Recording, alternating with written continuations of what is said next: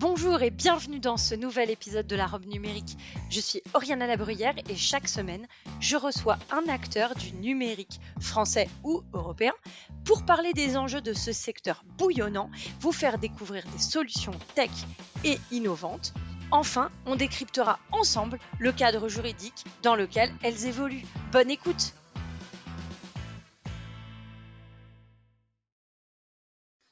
Bonjour à tous et bienvenue dans ce nouvel épisode de la robe numérique. Nous allons parler aujourd'hui des données de santé. Alors même ceux qui n'ont pas encore lu le RGPD savent que les données de santé sont des données à caractère personnel sensible. Un règlement, le RGPD, qui a adopté une définition particulièrement large de l'expression données de santé. Et si on reprend le résumé dressé par la CNIL, il s'agit des données relatives à la santé physique ou mentale, passée, présente ou future d'une personne physique. Vous comprenez, c'est une définition très large qui euh, renvoie à l'état de santé de la personne au sens extrêmement vaste.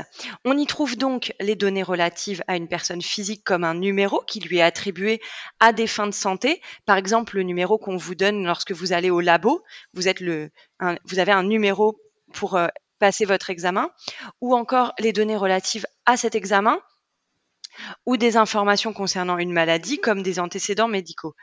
En somme, on trouve donc des données de santé par nature, mais aussi des données de santé qui, des données qui deviennent des données de santé par croisement, par exemple. Lorsque l'on croise un poids avec le nombre de pas qu'une personne peut faire chaque jour, nous avons une donnée de santé. Et si la porte des données de santé reste ouverte, le, le RGPD exige une protection particulière avec notamment un registre des traitements, une analyse d'impact, une information plus fine des personnes physiques concernées. Et ce n'est qu'une partie des obligations qui incombent aux responsables de traitement qui traitent de la donnée de santé. On devine alors facilement, côté professionnel, les traitements menés sur ces données de santé ne sont pas neutres compte tenu du niveau d'exigence requis et de même des spécificités du secteur qui n'ont pas euh, cessé d'éclater au grand jour depuis euh, l'entrée en vigueur du RGPD. Et pour ça, une série d'outils dédiés sont également nés. Et ça va être le sujet du podcast. On a de la prise de rendez-vous à la consultation, aux éventuelles correspondances, en passant par la messagerie, la numérisation, le suivi des patients, sans oublier évidemment les téléservices avec l'assurance maladie. Et depuis bien longtemps, les médecins ont sauté le pas de l'informatisation. Dans le même temps, cette migration a permis d'améliorer le parcours de santé des patients, puisque en un clic, par exemple, il vous est possible de connaître vos antécédents médicaux et les médicaments qui vous ont été prescrits. Votre pharmacie, par exemple, en a l'accès ou bien les résultats d'examen lorsque vous changez de médecin. Et c'est sur ce créneau des logiciels professionnels que je reçois aujourd'hui Benoît Florentin, qui est directeur commercial, il a un titre plus long, mais il a dit que ça servait à rien, des éditions Procov, et qui a investi depuis plus de 30 ans euh, ce secteur. Cette société est basée à Nancy et a une base d'utilisateurs de plus de 15 000. Donc nous sommes ravis de le recevoir sur le podcast de la robe numérique pour nous parler du logiciel Medistory. Bonjour Benoît. Bonjour Yana. Merci beaucoup d'être au micro de la robe numérique. Une question toute simple, c'est quoi l'enjeu du traitement de données de santé pour, euh, pour toi? Eh bien, l'enjeu tout simplement, c'est la sécurité du patient avant tout puisque si le médecin ne détient pas les bonnes informations, il peut difficilement euh, suivre et euh, orienter ses patients vers un traitement efficient.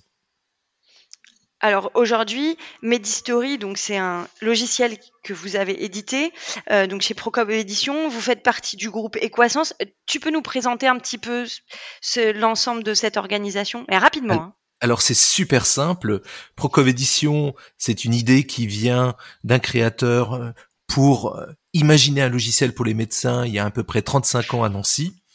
Euh, on a gardé cet objectif tout au long de ces dernières années, faire un super logiciel exclusivement Apple, on pourra en reparler un peu plus tard. Cette idée, eh bien, a fait son chemin et puis l'année dernière, on a on a rejoint le groupe Equasens dans la division Medical Soft.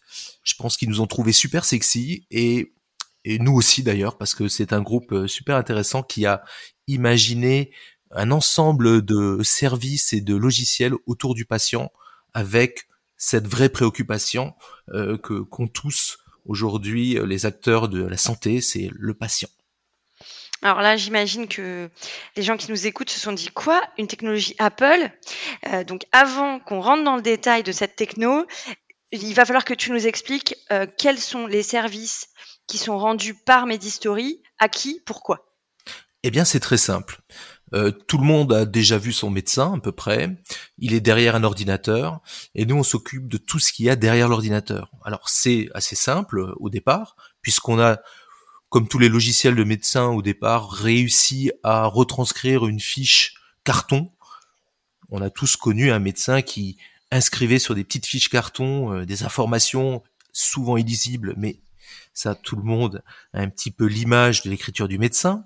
Et, il y a 35 ans, on a imaginé numériser ça dans, un, dans une base de données avec une interface sympa puisque c'est toujours été le créneau de Apple de faire des interfaces accessibles à tous. Et donc le médecin va au fil, au fil du temps euh, relever des informations, mais à ce qui est à noter aujourd'hui, c'est que les logiciels vont beaucoup plus loin, c'est que les logiciels comme euh, surtout Medistory, on est à peu près les seuls à le faire, avec de l'intelligence artificielle un peu cachée, va suggérer au médecin quelques examens pour un petit peu creuser euh, cette partie-là si tu le souhaites. Alors justement, euh, oui, je le souhaite. Est-ce que tu peux nous en dire un peu plus euh, Concrètement, quand je suis devant mon médecin, s'il est équipé de mes historiques, qu'est-ce qui se passe? Est-ce qu'il va voir mon historique? Comment? Pourquoi? Si j'ai été voir un autre médecin, est-ce qu'il a euh, euh, mon historique, l'ensemble de mes soins? C'est alors voilà. tu, tu, il y a des secrets, euh, il y a des secrets qu'on ne partage pas avec les patients. Je, je, vais déjà pas prendre ton cas, Rihanna, parce que je, je veux qu'on reste euh, dans une relation professionnelle autour de l'informatique. Mais par contre, euh, on peut imaginer qu'un médecin qui, qui voit un, un homme d'une cinquantaine d'années pour un petit rhume, vous voyez, quelque chose d'assez euh, basique qu'on a tous une fois dans l'année, euh, va voir son médecin. Le logiciel, lui, euh, va se préoccuper un peu plus de, j'allais dire, de l'objectif de la visite du jour et va suggérer au médecin des examens si, à travers justement nos algorithmes, il ne trouve rien, par exemple sur une détection du cancer colorectal. Vous voyez, c'est un sujet assez frais, mais c'est vrai qu'il faut il faut être attentif à cela parce que bien sûr le médecin veut soigner la petite grippe de notre monsieur, mais au-delà de ça, il veut il veut s'assurer que le patient est bien pris en charge et le logiciel lui va suggérer ce type d'examen parce que on étudie euh, euh, des résultats de biologie, on va étudier des, des comptes rendus du passé et on va rappeler au médecin si ça n'a pas été fait qu'il faut peut-être lui prescrire cet examen ou un autre, bien sûr, mais voilà, avec une checklist de ce qui est à faire euh, en fonction du profil du patient. Et c'est quelque chose qui ne va bien sûr pas être proposé à un petit garçon ou à une petite fille. Ou voilà, on va vraiment être dans un contexte. C'est d'autant plus facile à imaginer que la vie d'une femme a, plusieurs époques entre euh, la petite fille qui n'a pas vraiment de soucis euh, autre que euh, le petit rhume ou, ou, des maladies bénignes, mais sur la avec l'âge arrivant, euh, euh, la maturité, etc., euh, la contraception qui va être proposée, plus tard la première grossesse, jusqu'à voilà, on va on va vraiment suivre l'obstétrique en fonction de l'âge. Et alors les données, vous les récupérez comment? Alors il y a plusieurs façons de récupérer des données. Il y a du déclaratif bien sûr parce que on est plus ou moins bavard avec euh, son, médecin. On va récupérer des données à travers euh, directement reçues des laboratoires, puisque à chaque fois qu'on vous envoie faire une prescription euh, dans un laboratoire, les résultats vont arriver sous forme numérique, protégés par une messagerie de santé, bien sûr. Medistory va même les interpréter un peu plus que simplement le tableau qu'on reçoit. Et on va aussi recevoir des comptes rendus, là aussi en intégrant un petit peu de l'intelligence artificielle, parce que Medistory sait lire les courriers papier numérisés. Il va détecter déjà que c'est un courrier ou un tableau. On va détecter le nom du patient, on va détecter la date et on va détecter l'objet. Si c'est un compte rendu opératoire, si c'est justement un compte rendu sur un résultat euh, euh, d'une détection de cancer colorectal, par exemple, le logiciel sait le comprendre et c'est, j'allais dire, l'intégrer dans les données du patient. C'est parce que vous avez un outil d'OCR intégré? Bien plus qu'un outil d'OCR, parce que l'OCR, c'est ce que on, sait tous utiliser aujourd'hui dans un logiciel, mais on a été les premiers à avoir l'interprétation du texte. C'est-à-dire une fois l'OCR est réalisé, on va détecter des informations utiles. On sait identifier le nom du patient et on va vérifier qu'il existe dans notre base. On sait identifier l'expéditeur du courrier, c'est-à-dire un, professeur à l'hôpital. On va, on va détecter l'objet du courrier, quel était le sujet.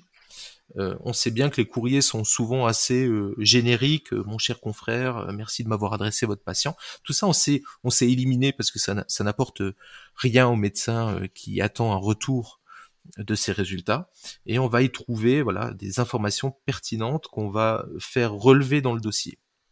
Alors, ces informations pertinentes, j'imagine que le médecin, il a quand même accès au courrier, puisque l'ordinateur, lui, va analyser des informations pertinentes sur la base de ce qu'il connaît. J'imagine qu'il apprend encore. que un médecin vous dira, il n'y a que l'œil du médecin qui a la capacité de d'être assez fin sur ces points, etc. Donc, j'imagine qu'ils veulent quand même avoir accès au courrier in extenso. Euh, ça veut dire beaucoup de données, ça veut dire beaucoup de stockage. Comment ça se passe concrètement pour euh, stocker cette donnée? On va en parler. Il y a beaucoup de scandales autour de la sécurité de la donnée, notamment dans le milieu médical. Alors, chez Medistory, ça se passe comment quand je suis euh, chez... Imaginons que mon médecin généraliste ou mon cardiologue, à qui j'ai une relation suivie euh, me, reçoit, il a accès à quoi? Et est-ce que c'est en local chez lui? Est-ce que c'est dans le cloud? Comment ça se passe? Les deux, madame. Euh, c'est un, système hybride qu'on a imaginé il y a quelques années. On est bien sûr passé par le logiciel installé sur les disques durs il y a quelques temps. On est passé sur, euh, on a vu passer des logiciels en ligne avec des données hébergées sur des serveurs en dehors du cabinet on n'a absolument pas souscrit, nous, à cette option qui n'enchante pas toujours les médecins. Nous, on a des médecins, euh, je vous l'ai dit, utilisateurs d'Apple, qui savent exactement euh, comment fonctionnent euh, les techno cloud, puisque c'est un sujet assez répandu sur nos appareils. Nous, on a fait le choix d'un système hybride. On laisse les données au sein du cabinet, qu'on va stocker dans une station. On pourrait aussi appeler ça une box, qui va jouer le, rôle de serveur et qui va héberger les données du médecin en local.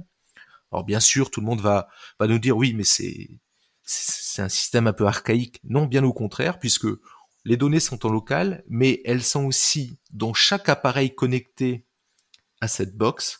On peut bien sûr imaginer l'ordinateur fixe euh, du médecin qui reste sur le bureau, mais bien sûr l'iPhone, puisqu'on a une application complète pour le médecin sur iPhone ou sur iPad.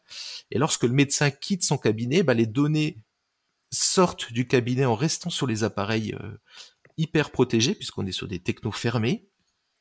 Et on a cette, euh, j'allais dire, ce double avantage des données en local et des données en mobilité. Et je suis sûr que vous alliez m'interrompre en me disant, mais Benoît, attention, qu'en est-il des sauvegardes? Alors on a pensé à, cette, euh, à cette idée aussi. On a dupliqué cette station et le médecin peut chez lui disposer, et on lui conseille d'avoir disposer du double de sa station dans son domicile. Et elle se synchronise de façon permanente, cryptée entre chez lui et son cabinet. Alors, ma question, alors, très bien. Euh, ma question, effectivement, alors il y a la question des sauvegardes, mais plus largement, euh, vous avez donc évoqué à plusieurs, enfin, tu as évoqué à plusieurs reprises que c'était sur une techno Apple, donc j'en conclus que si on n'a pas un iPhone, on va avoir du mal à emmener sa donnée euh, euh Medistory au-delà des murs de son cabinet. comment tu garantis que Apple a pas accès aux données de santé parce que c'est tout l'enjeu du, podcast c'est un peu la souveraineté donc c'est la maîtrise hein, c'est pas souveraineté euh, rejet c'est, juste maîtrise comment on est sûr? Bah, qu'Apple n'a pas accès à mes données de santé ou aux données de l'ensemble des patients de ce, médecin ah, Bien sûr, c'est une préoccupation aussi. Puis, euh, on n'aimerait pas que ce soit euh, quelque chose qui nous échappe. Nous, on a fait le choix de développer nos propres bases de données. Euh, il n'y a pas d'intermédiaire entre l'appareil euh, et nos logiciels. On, a la maîtrise et on a un cryptage qui, est propre à Medistory, avec une double identification, bien sûr, comme l'exige la loi pour, euh, les utilisateurs professionnels de santé. Donc on est vraiment sur une, techno hyper fermée et inviolable. Belle, un bel engagement ça. Euh, surtout aujourd'hui dans le contexte. Alors justement, on va rester un tout petit peu sur ce volet sécurité. Vous, vous agissez en tant que sous-traitant pour le pour le médecin. Euh, je suis, imaginons que je sois médecin, je vais être remplacé de manière ponctuelle ou de manière systématique. Comment ça se passe pour mon remplaçant? Est-ce qu'il a accès au même degré d'information que moi? Est-ce que je peux euh, lui donner accès à ma base ou pas? Est-ce qu'il y a des, oui, est-ce qu'il va voir par exemple que les patients qui ont rendez-vous aujourd'hui? Est-ce qu'il, voilà, comment ça se passe pour euh, justement ce, ce, remplacement. J'aime bien ce, ce, ce, postulat de base parce que c'est ce qu'on c'est ce qu'on a écrit sur le sur le paperboard quand on a imaginé Medistory 4. On a bien sûr un logiciel Medistory 3 qui existe depuis fort longtemps, qui est super personnalisable et vraiment à la main du médecin. Et quand on a imaginé 4, on s'est dit euh, lundi matin, mais c'est sincèrement, hein, tu ne le savais peut-être pas, mais lundi matin, on a un remplaçant qui vient. Euh, je lui laisse l'iPad sur le bureau et il se débrouille. Et ça doit fonctionner parce que les patients euh, devront être soignés lundi matin. Et alors ce qu'on a fait, c'est que le médecin titulaire invite euh, son remplaçant à venir le remplacer, donc il va lui préparer un compte dans Medistory et euh, il va être invité, comme quand on est invité à rejoindre une réunion, etc. Le médecin arrive, il est invité, il accepte, le remplaçant accepte, il se retrouve avec un iPad, et l'expérience Apple va nous aider, puisque je ne connais personne euh, qui est possesseur aujourd'hui d'un iPad ou d'un iPhone et qui a suivi une formation pour l'utiliser. Et, ni même pour utiliser les applications à l'intérieur de l'iPhone ou de l'iPad. Euh, ma mère, je l'ai formée quand même. D'accord, c'est pas grave, mais on a les parents qu'on mérite. Alors attention. Mais euh, sur ce sur ce point, donc on, a essayé de rendre l'application euh, super euh, super accessible et comme on est super joueur aussi, quand on s'expose dans les congrès, on met des iPads à disposition côté visiteur activés et on leur demande de nous raconter la vie d'un patient qui s'appelle Pierre Petitjean et on, fait une forme de quiz et on leur demande est-ce que vous trouvez telle information et naturellement on voit les gens se servir d'un iPad et de et de consulter un dossier médical avec une grande facilité. Alors je sais pas si j'ai répondu à ta question, mais ça demande, euh, j'allais dire, euh, de faire sa propre expérience. D'ailleurs, on est comme on est complètement transparent, l'application est, téléchargeable sur l'App Store avec un vrai fichier de médecin, mais bien sûr avec pas des vrais noms de, de patients, mais vous pouvez tester, euh, vous qui nous écoutez, cette application par vous-même, même si vous n'êtes pas médecin. Vous pouvez jouer au docteur, pour une fois c'est autorisé, et c'est assez sympa de se rendre compte qu'on peut rapidement comprendre euh, ce qui se passe sur le sur l'écran du médecin, sur le dossier du patient. Oui, tu réponds à la question. C'était, c'était, enfin, en tout cas, de ce que je comprends, si je, reformule ce que tu, moi, ce que j'en comprends, c'est que au final, il y a le médecin invite un nouvel utilisateur dans son espace.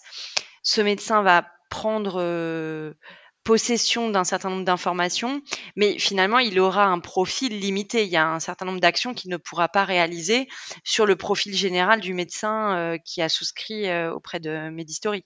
Chacun a son profil. Il faut savoir que les remplaçants ont un, statut, propre. Hein. Ils doivent bien sûr être, ils doivent être bien sûr identifiés, ils ont euh, une carte euh, professionnelle de santé remplaçant. Mais nous, pour des raisons aussi euh, de traçabilité, on, souhaite vraiment que le, le remplaçant soit identifié comme le remplaçant, puisque on a eu, on doit toujours apporter la, preuve de ce qui a été fait sur un, avec un patient qui a relevé et qui a noté une remarque, une observation. On doit vraiment pouvoir retracer euh, la vie du dossier patient avec ses intervenants, avec cette certification d'avoir bien le bon intervenant avec le bon patient. Ok. Alors on, on a bien compris du coup que c'est simple d'utilisation. En résumé, ce que tu nous dis, c'est que c'est simple d'utilisation et de prise en main. Ah, je comprends que tu l'aies compris en tout cas. euh, moi, j'ai envie de te, question, te poser une question un peu polémique. Tu penses quoi du dossier médical partagé? C'est une super idée. Je pense que c'est euh, vraiment là où on doit aller. Alors on n'y est peut-être pas allé toujours euh, par la bonne manière, mais c'est pas grave. À force d'essayer, on, y arrive. Personne n'a toujours réussi du premier coup.